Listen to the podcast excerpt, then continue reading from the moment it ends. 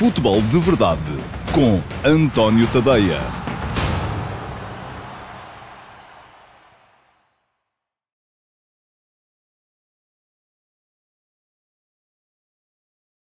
Olá, muito bom dia a todos. Eu sou António Tadeia. Este é o Futebol de Verdade de sexta-feira, dia 9 de outubro de 2020.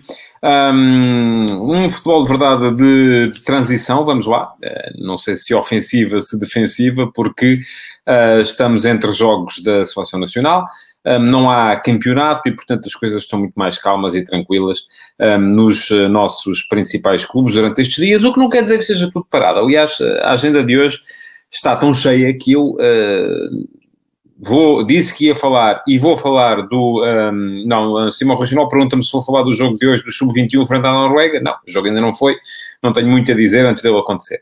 Mas uh, ah, um, vou falar, disse que ia falar e vou falar do mercado uh, das outras equipas, com exceção das equipas uh, grandes um, porque dessa já falei, dos quatro candidatos, vamos lá ao título, já falei uh, em edições anteriores, uh, mas comecei a perceber-me que uma edição do Futebol Verdade não chega. De modo que vou começar a dividir isto, aproveitar estes dias, que são mais tranquilos, com certeza, e aproveito para dizer bom dia à malta que está por aí, um pouco por todos os cantos do mundo. Já vi aqui uma mensagem de Moçambique, outra da Suíça. Portanto, há gente uh, ligada no, no futebol de verdade um pouco por todo o mundo. Mas estava a explicar que Uh, das duas, uma, ou eu fazia aqui uma coisa a correr e ignorava a atualidade, e não dá para ignorar a atualidade, um, ou então acho que vamos ter tempo durante os próximos dias. A seleção não é uma coisa que uh, puxe tanto pela paixão e pela, e pela discussão, um, e portanto, à partida, vamos ter tempo durante os próximos dias para alongar esta análise ao mercado dos outros uh, durante mais uns dias. Hoje trago-vos não sei se três, quatro equipas, veremos quanto tempo é que vai dar. Uh, vou seguindo a ordem da classificação, portanto vamos uh, começar lá por cima, tirando os, aqueles que eu identifiquei como candidatos ao título, Benfica e Futebol do Porto, e como outsiders com possibilidades de o conquistar também, o Sporting e o Sporting Clube Braga. Portanto, todos os outros, os outros 14, vão passar por aqui, podem estar descansados, não vão ser todos na mesma edição do Futebol de Verdade. O Futebol de Verdade, como sabem, vai para o ar todos os dias, meio-dia e meia, nas minhas redes sociais, no meu Facebook, no meu Twitter, no meu Instagram, no meu canal de YouTube, no meu canal de No meu site, um, em direto. Depois, quem não conseguir ver em direto, tem ainda assim a possibilidade de ver Uh, o programa que fica lá sempre disponível, uh, tanto no meu site como no Facebook e no Twitter. Se for uh, do Instagram, bom, então aí vai ter que se resumir um, aos highlights, um breve resumo de 4 minutinhos, que todos os dias eu lanço também na minha IGTV. Portanto, um, quem ainda assim não conseguir ir por aqui, tem o podcast. E já agora convido-vos a subscreverem o podcast do Futebol de Verdade. Está disponível em, todas as, em todos os fornecedores de podcasts e aquilo que têm que fazer é chegar lá, assinar, subscrever um, para receberem notificações sempre que há um episódio novo. Uh, e o episódio novo é todos os dias, de segunda a sexta, meia-dia e meia. Depois, ao sábado, há QA com a resposta às melhores perguntas da semana, aquelas que não foram respondidas no direto. O futebol de verdade é interativo e nós vamos conversando aqui uh, uns com os outros durante as emissões. Bom, vamos então atacar a, a, a atualidade do dia. Começar pela entrevista de Luís Filipe Vieira, um, de ontem. Uh, foi uma entrevista serena, sem, sem grandes uh, revelações, a não ser aquilo que é agora uh, aparentemente o mote da candidatura de Vieira para mais um mandato, que são uh, quatro anos mais como presidente. Ele já disse que é o último, emocionou-se inclusive no outro dia numa apresentação, quando disse que era o último mandato que fazia à frente do Benfica, um, e já disse também o que é que quer para estes quatro anos, quer um tetracampeonato, portanto, ganhar os campeonatos todos, não faz a coisa por menos, e quer também uh, ver o Benfica ganhar uma competição europeia, coisa que não acontece, é preciso que se diga desde os uh, já muito longevos tempos de Bela Gutmann. Aliás, por isso mesmo se fala da maldição de Bela Gutmann, uh, que afetou o Benfica em finais da Taça dos Campeões Europeus, depois em finais da Liga Europa, também da Taça UEFA e até agora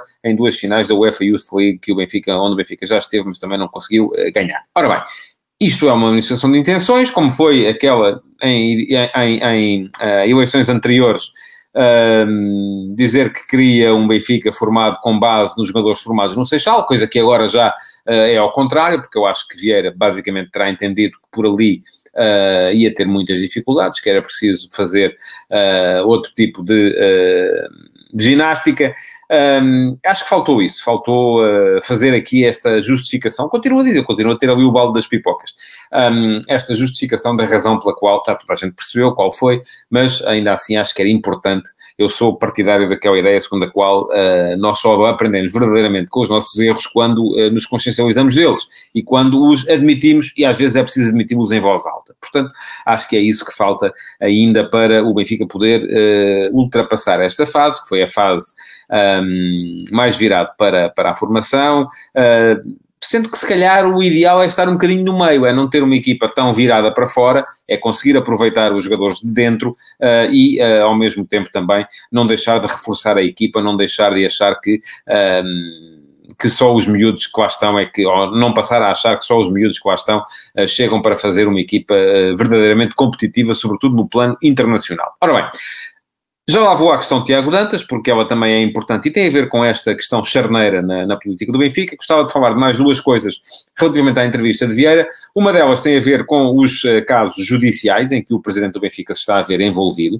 Uh, já lá vou à questão dos debates, já é o segundo José Catarino uh, que me fala no assunto. Um, vou lá falar nisso já num instante. mas para já, ainda primeiro queria falar muito brevemente da questão dos casos judiciais. Eu acho que é preciso, de facto, separar as coisas e perceber quais são os casos judiciais em, em três categorias. Quais são os casos judiciais que implicam o Benfica? E alguns terá havido, nomeadamente aqueles em que Paulo Gonçalves aparece. Quais são os casos judiciais que implicam o presidente do Benfica uh, na sua atividade empresarial? E alguns também existirão, mas aí, enfim, é um bocado já esticar um bocadinho uh, a corda achar que se pode implicar o Benfica nisso. E, por fim, quais são os, quais são os casos judiciais em que, implicando a atividade do, do Luís Filipe Vieira enquanto cidadão ou empresário, uh, este acaba por ser suspeito de utilizar meios do Benfica para favorecer a sua atividade enquanto cidadão ou empresário. E isso aí já acho que interessa também uh, quando se discute o Benfica. Portanto, é preciso separar aqui as três coisas uh, e, sobretudo, esperar que uh, o Tribunal decrete a sua, a sua sentença, uh, porque é daí que vai depender muito aquilo que vai naturalmente acontecer a Vieira. Outra questão, debates. Vieira disse abertamente que não quer debates, eu acho mal. Já tinha dito que acho mal, acho que, uh, enfim, se os estatutos do clube permitem uh, às pessoas que já uh, anunciaram as suas candidaturas serem candidatos, e aparentemente não permitem a todos, porque Bruno Costa Carvalho não vai ter essa possibilidade, um, mas se permitem aos outros ser candidatos, então o Presidente tem que ter a, a, a, a capacidade para debater com eles aquilo que quer clube. Não, não subscrevem nada aquilo que diz Luís Filipe Vieira quando diz que os debates são só ruído. Enfim, são só ruído se as pessoas quiserem levar para o ruído. Uh, o debate das presidenciais americanas entre uh, Donald Trump e, e, e, Joe Biden foi muito ruído, não é? Mas também foi ruído porque os candidatos não foram capazes de fazer melhor. Mas no ruído, no facto daquilo que é o ruído, nós também somos capazes de perceber aquilo que cada candidato representa, não é? Se temos candidatos que vão para lá e só fazem barulho, nós percebemos que não são bons candidatos. Portanto, se Vieira, que quer colocar-se numa, numa atitude superior perante tudo isto, acha que, não, que, que os, os, outros candidatos vão para debates fazer apenas ruído, eu acho que ele até poderia sair a ganhar. No fundo, aquilo que eu acho é que ele não quer é sujeitar-se a isso, da mesma forma que Jorge Nuno Pinto Costa também não quis, quando, foi, quando foram as últimas eleições do Futebol do Porto. Estão no seu direito, eu acho, eu estou no meu direito de achar mal. E acho mal, pronto, é só isso. Outra questão, para pôr uh, ponto final uh, na abordagem ao Benfica para hoje, tem a ver com uh, Tiago Dantas. Ora bem, a questão Tiago Dantas, eu volto a dizer, não conheço suficientemente o futebol de Tiago Dantas uh, para dizer isto que está a dizer o Simão Rochinol, que foi um grande negócio para o Bayern e um negócio ruinoso para o Benfica. Não sei o suficiente. Uh, já vi muitos casos em que os jogadores uh, prometem muito e depois não resultam, outros casos em que não prometem nada e depois dão craques. portanto, vamos, vamos esperar, vamos ter calma. Agora, sei aquilo que a propaganda uh, vem dizendo sobre Tiago Dantas, que era o maior gênio que tinha aparecido uh, no Seixal, provavelmente desde João Félix, e João Félix não foi aqui há tanto tempo, portanto não é muito difícil. Bom, uh, portanto, como digo, não sei se Tiago Dantas vai justificar. E, aliás, voltamos ao passado, não é? Aqueles negócios dos 15 milhões de euros que o Benfica fazia, que hoje em dia há quem diga que foi ruinoso vender o Cancelo e o Bernardo Silva por 15 milhões de euros, mas ao mesmo tempo, se calhar, já não foi ruinoso vender outros jogadores que a gente já nem se lembra que eles existem, uh, que também saíram por 15 milhões de euros. Portanto, o Tiago Dantas, daqui por um ano, podemos estar aqui a dizer que os 7 milhões e meio uh, que o Bayern uh, pagará por ele, se quiser ficar com ele, são uma pechincha, como podemos estar aqui a dizer que, enfim, que o jogador pode até voltar ao Benfica, se não convencer na, na, Baviera, ou podemos estar aqui a dizer que, face àquilo que ele rendeu, não o são. Aquilo que me interessa discutir para já, porque é a única coisa que é factual neste momento, é uh, a intoxicação que andou por aí à volta da, da questão uh, Tiago Dantas. Um, Deixem-me dizer-vos uma coisa, e é isto diz o Luís Medeiros, agora suplente da B, não quer dizer nada, repare, eu, eu, eu, estou a ver, e só para, por exemplo, para tornar o, o debate um bocadinho mais amplo, um, estou a ver, por exemplo, o caso Mateus Pereira. Mateus Pereira, ou o caso Chico Geraldo, se quiserem. Mateus Pereira teve, uh, esteve na, na pré-época do Sporting anos a fio. Pronto, olha, aqui o Marco Ribeiro fala de mais casos, Miguel Rosa, Ivan Cavaleiro, Yuda Abau, Pepa, Rui Baião, enfim, pronto, ok. São muitos que são craques na formação e depois não resultam. Eu já vou dizer o que é que eu defendo sobre isso depois, no fim. Mas, enfim, estava a dizer que uh, uh, o caso Mateus Pereira no Sporting teve N oportunidades, N inícios de época, nunca convenceu. Foi para, para o West Bromwich Albion e com Bilic uh, conseguiu fazer uma excelente época no Championship e levou o uh, West Bromwich a pagar os 9 milhões e meio de euros uh, que estavam na cláusula de opção, que não era obrigatória, para ficar com o jogador. Foi, teve a ver com o número de, de jogos que ele foi fazer. e hoje em dia há quem diga que foi um negócio ruinoso para o Sporting, porque afinal o jogador rendeu a questão é que, face às oportunidades que ele teve no Sporting, 9 milhões e meio são um excelente negócio. Porque ele teve oportunidades e não vingou. Outro caso, Vitinha no Futebol Clube Porto. A mim parece-me mal que ele saia com a opção de compra uh, para o Wolverhampton, porque é um jogador que eu acho que podia vir a render bastante no Futebol Clube Porto. Mas pode render como pode não render. Portanto, é como Tiago Dantas. Pode render no Bayern como pode não render no Bayern. Aquilo que eu defendo é muito simples. Os jogadores devem ficar por aqui até uh, se perceber se podem ou não dar uh, rendimento desportivo. Se derem rendimento desportivo, devem dá-lo no clube. E aí sim, depois de darem rendimento desportivo, podem ser transacionados. Até darem rendimento desportivo, não. Essa é a minha opinião. Agora, aquilo que me interessa debater também neste tema é a intoxicação, conforme já disse, que andou aí a circular a notícia da transferência do Tiago Dantas. Uh, porquê? Um, eu, neste momento, partilho isto convosco, tem a ver com a minha vida. A série que estou a ver em, uh, em casa neste momento é Borgen, uma série sobre uma primeira-ministra dinamarquesa. É uma série antiga, mas que na altura passou na RTP2. Na altura não tive a oportunidade de a ver, um, mas estou a ver agora, é isso que estamos a ver cá em casa. E uh, o Borgen é uma série sobre política que uh, se centra muito uh, na realidade do jornalismo, portanto, há muitos jornalistas. Uh, há muitas cenas passadas no interior de uma redação, da redação da TV1, e há muitos, aquilo que se chama spin doctors, que são basicamente os assessores de imprensa dos políticos. Um, inclusive, depois há relacionamentos uns com os outros, como há em todo o lado, como há uh, no jornalismo acerca de futebol em Portugal. Há muitos jornalistas e há muitos assessores de comunicação uh, dos clubes. E são tarefas diferentes. Eu conheço muita gente e sou amigo de muita gente uh, em todos os clubes que uh, já passou pelos, pelos dois lados da, da, da, barricada. Muitos dos diretores de comunicação neste momento nos clubes foram meus colegas em, em, em no jornalismo. Uh, e eu não, não, não vou aqui agora dizer que uma coisa é, mais, é superior à outra, embora eu continue a achar que há aqui uma diferença básica. É que o jornalista, a missão do jornalista é dizer a verdade e muitas vezes a missão do spin doctor é mentir, é enganar. Ora, o que eu acho extraordinário é, é que um, não foi um, não foram dois, não foram três, foram vários meios de comunicação social que no dia seguinte à transferência de Tiago Dantas vieram garantir, segundo, entre aspas, fonte oficial do Benfica, que o negócio não tinha cláusula de opção. Afinal, vem a ver-se que tinha. Uh, e isto, do meu ponto de vista, uh, enfim, quem é que ganhou a guerra? Aqui ganharam os Spin Doctors, não é? Foram eles que fizeram valer a sua não ganharam durante muito tempo, ou melhor, ganharam uma primeira batalha, acabaram por perder a guerra. Mas isto, se toda a gente fizer a sua missão, as coisas acabam por funcionar. E o que é que está mal aqui? De facto, o que está mal são os jornalistas que citam uh, sem nomear as fontes. Eu sou, e sempre fui contra isso, um, eh, acho que para o jornalismo que se faz era preferível não ter uma notícia do que ter uma notícia falsa. Sempre achei isso, um, sempre achei que estas coisas de mercado uh, descredibilizam mais do que credibilizam, e por isso mesmo uh, Vou-vos dar um exemplo. Eh, quando lancei o Bancada, que foi um projeto jornalístico que era centrado à volta de quatro ou cinco colunistas e depois tinha uma série de jornalistas. Alguns deles continuam a trabalhar comigo agora no, neste projeto, antoniotadeia.com. Um, mas eram jovens jornalistas, muitos deles em primeiro emprego. A regra que eu estipulei e que estava no nosso estatuto editorial era não se citam fontes uh, não nomeadas. E uma vez tivemos um problema com um diretor de comunicação de um clube, não, não foi nenhum dos grandes, não vou dizer qual é o clube, uh, porque uh, um dos meus jornalistas falou e ligou para o diretor de comunicação a saber se havia novidades e o diretor de comunicação desse clube disse, ah, sim, epá, parece que vem aí o... Uh, estamos à espera que chegue aí o jogador tal e tal, e não sei o quê. Bom, enfim. E o jornalista, foi o Sérgio Cavaleiro, que uh, veio ter comigo e disse, oh, António, olha, temos aqui isto, ele diz que e tal, e não sei quantos. E eu disse, então, ok, citas, não é? Diz, segundo disse o fulano tal, diretor de comunicação do Clube X, uh, pode, o clube pode avançar para a contratação do jogador Y.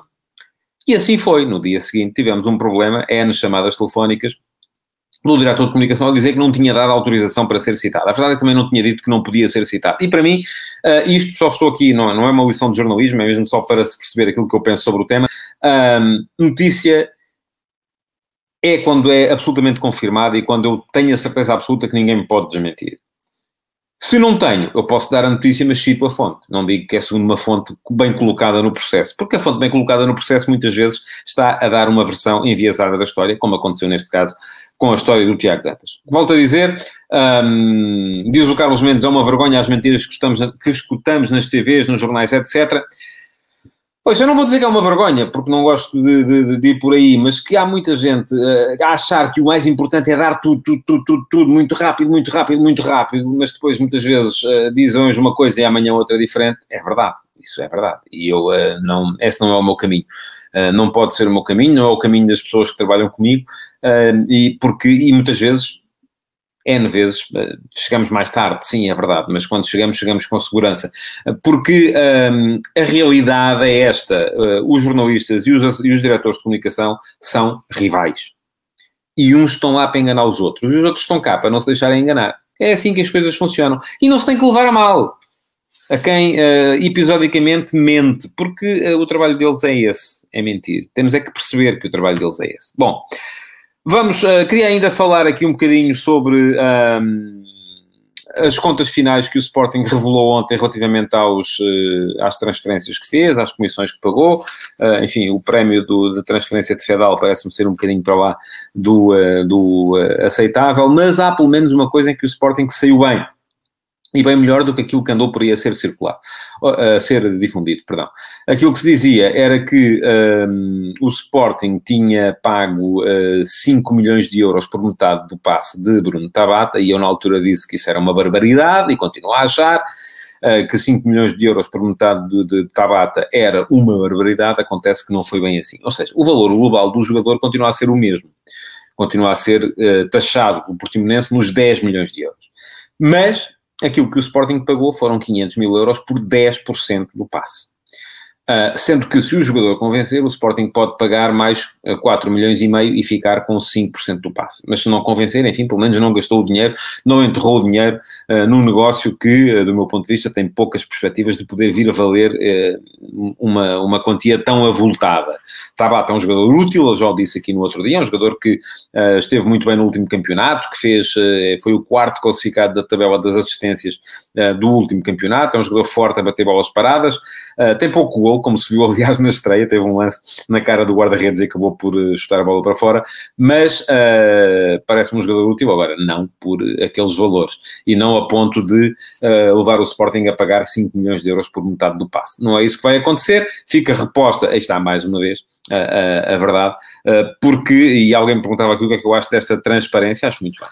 E acho que as coisas deviam ser assim, um, embora também seja verdade que os clubes não são obrigados a revelar, nem achados um, obrigados a revelar um, uh, as quantias envolvidas nas diversas uh, transferências uh, à CMVM, a não ser que sejam acima de um determinado valor.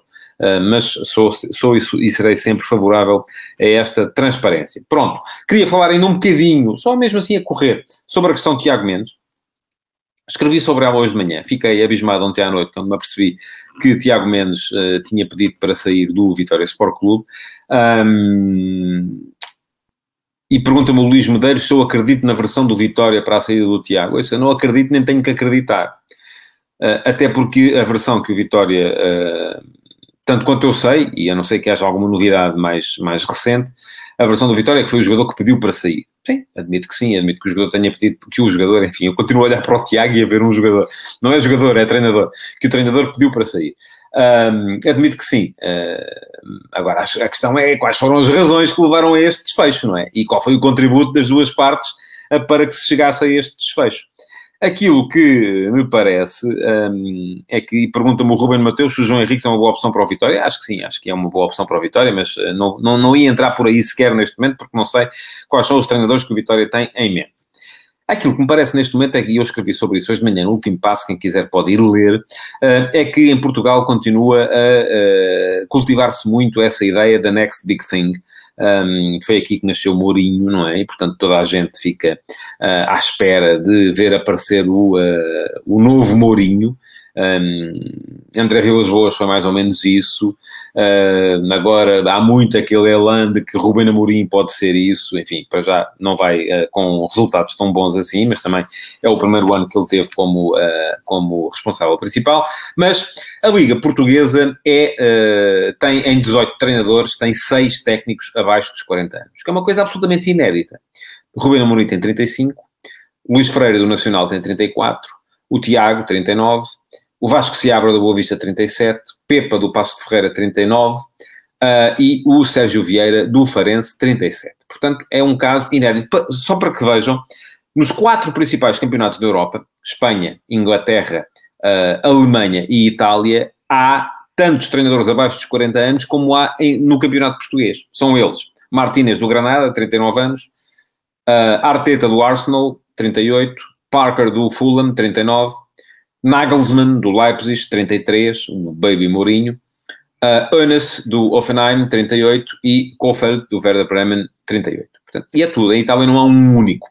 Uh, e aquilo que me parece é que muitas vezes em Portugal se cultiva esta imagem e as pessoas começam a apostar em treinadores novos só porque sim, porque é melhor para o marketing, porque tem melhor imagem, porque se consegue vender uh, uma ideia de modernidade e muitas vezes aposta-se, e enfim, não tenho nada contra nenhum dos seis treinadores abaixo dos 40 anos que existem, que estão a treinar a primeira divisão em Portugal. Uh, todos eles, à exceção do Tiago, treinaram nas, uh, nas divisões secundárias. Tenho, aliás, até muito respeito por um percurso como é, por exemplo, o percurso de Luís Freire, que tem seis subidas de divisão antes de, apesar de ter apenas 34 anos, tem seis subidas de divisão na carreira e por isso mesmo uh, uh, é um treinador que uh, conseguiu ganhar a pulso a ideia, a, a, possibilidade de treinar na primeira divisão e lamento até que isso não lhe seja permitido, porque não tem, ainda não teve a possibilidade de tirar o quarto nível, porque não teve essa, essa hipótese. Um, portanto, aquilo que me parece é que as pessoas têm que ter um bocadinho mais de convicção nas coisas. E aqui isto vale tanto para o Vitória como para o Tiago. Vale para o Tiago, tem que ter mais convicção num projeto que abraçou. E eu recordo, se foi por causa dos resultados, eles não são assim tão maus. O Mourinho, por exemplo, não ganhou nenhum dos primeiros três jogos, e o Tiago ganhou um e empatou outro. Um, se foi por causa das contratações, creio que uh, alguma coisa aí haverá para ser explicado, e nomeadamente a ligação da SAD e a mudança de proprietário da SAD. Como do outro lado também me parece que há uma falta de convicção tremenda uh, no treinador, porque se contratam um treinador e ao fim de três jogos já estão em desacordo com ele um, acerca de pormenores que são fundamentais e que levam o treinador a querer ir embora, também o Vitória não esteve, do meu ponto de vista, com a convicção que tinha que estar. Mas pronto, quem quiser saber mais sobre este tema ou sobre a minha opinião sobre este tema, é dar um salto a ontamidabé.com e olhar para o que lá está no último passo de hoje. O último passo sai de segunda a sexta, sempre às 8 da manhã. Ora bem, vamos então, e tenho que beber um bocado de água, porque estou a falar muito rápido hoje para conseguir chegar ao mercado.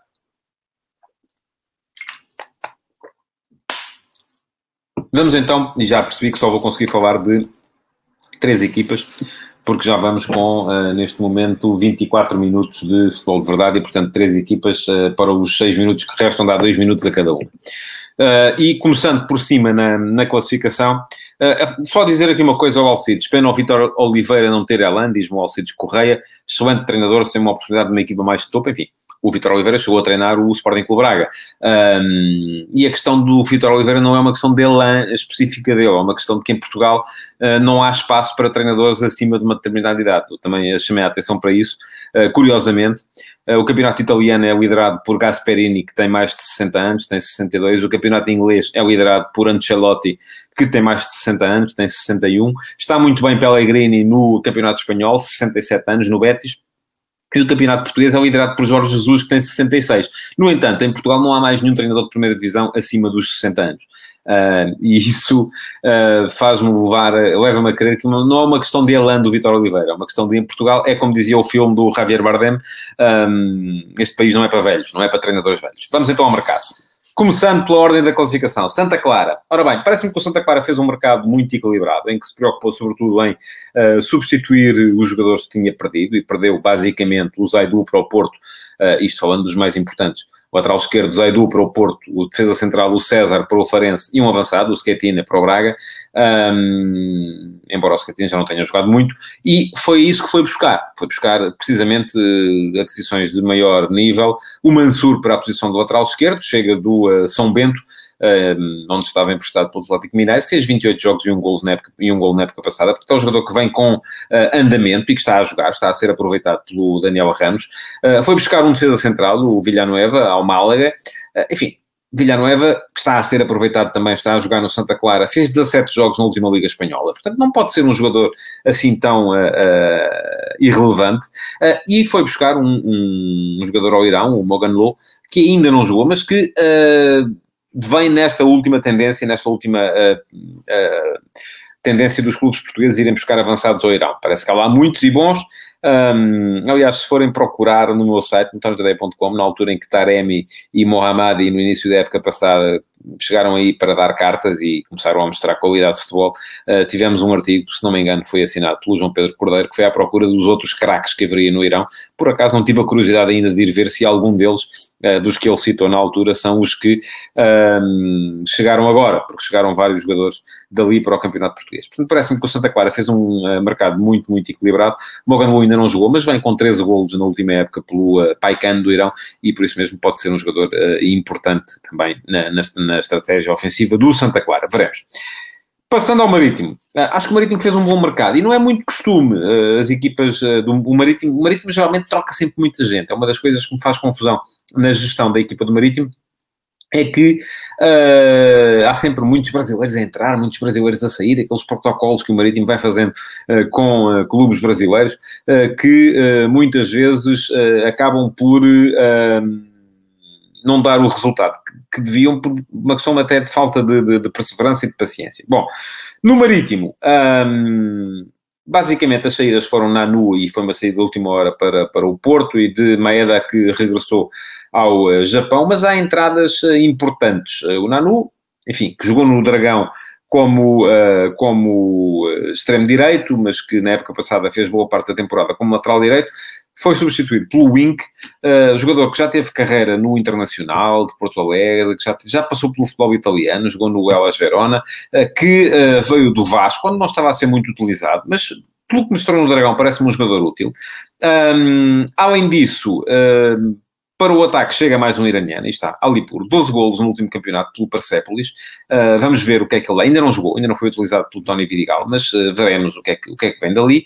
Uh, e regressa ao Lucas África, titular no Porto, um central possante daqueles de meter o pé à frente e perguntar depois.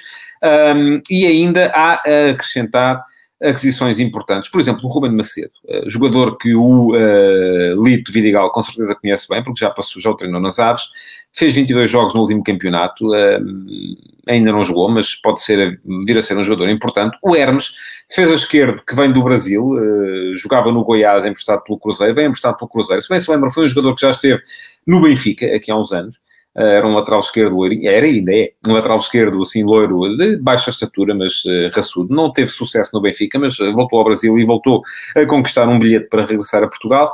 Uh, e ainda o Jean Irmer, que diz o José Catarino que a melhor contratação de marketing foi o Fábio Bolquia. Eu nem vou falar aqui do Bolquia, não creio que ele vá jogar. Um, enfim, posso vir a ser surpreendido, mas Ele nunca jogou em lado nenhum por onde passou, portanto não vai ser agora aqui. E para quem não sabe, Faik Polkiá é o jogador mais rico do mundo, é sobrinho do sultão do Brunei uh, e já passou por Arsenal, Chelsea, Leicester, enfim, por um magote de clubes em Inglaterra, mas não jogou em nenhum, portanto não vai ser com certeza no Marítimo que isso vai, vai mudar. Estava a falar do Jean Irmer, um, meio campista, que jogou também no Dragão, e bem, uh, no, no, médio mais, mais defensivo, uh, que vem emprestado pelo Corinthians e que jogou na última temporada no Vitória da Bahia, também foi um jogador utilizado no último Brasileirão, com 18 jogos. Uh, ainda o Rafik Guitane, que vem do Rennes, enfim, alguma expectativa para ver o que é que o Rafik Guitane pode vir a dar. É um jogador que já prometeu, uh, mas que ultimamente não estava uh, a ser capaz de ter minutos no, no, na equipa do Rennes e, portanto, vem um, num patamar abaixo, experimentar a ver o que é que dão as coisas no Marítimo.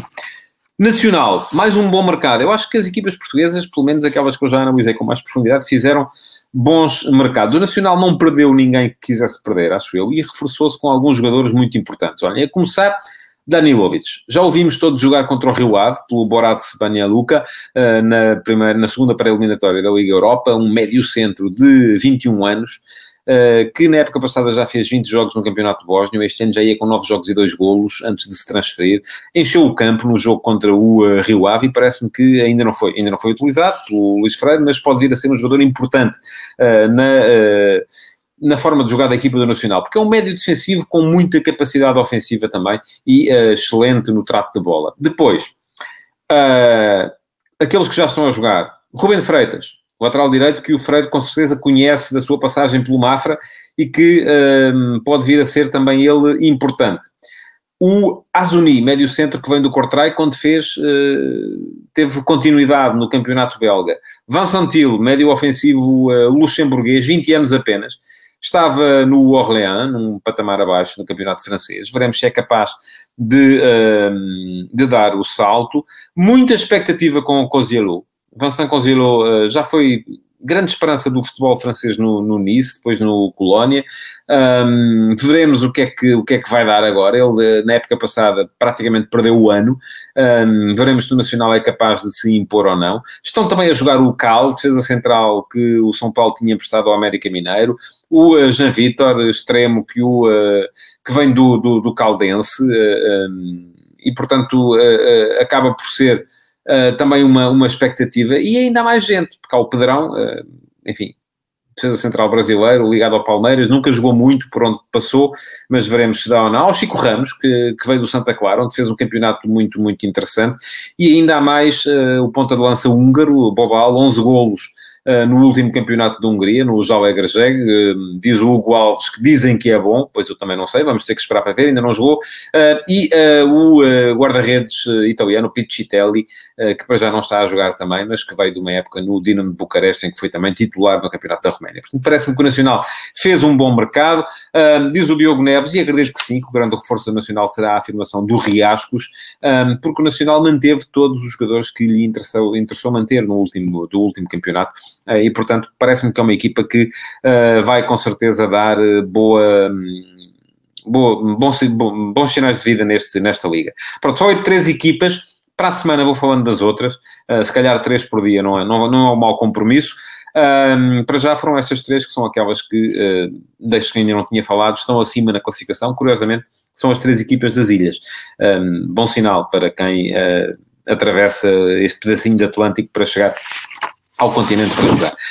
Bom, chega ao fim então o Futebol de Verdade de hoje. Queria agradecer por terem estado aí desse lado uh, e pedir-vos que coloquem o vosso like. Deixem ainda perguntas, porque ainda são, uh, ainda poderão ser utilizadas no Q&A de amanhã. Vou gravá-lo mais logo ao final do dia.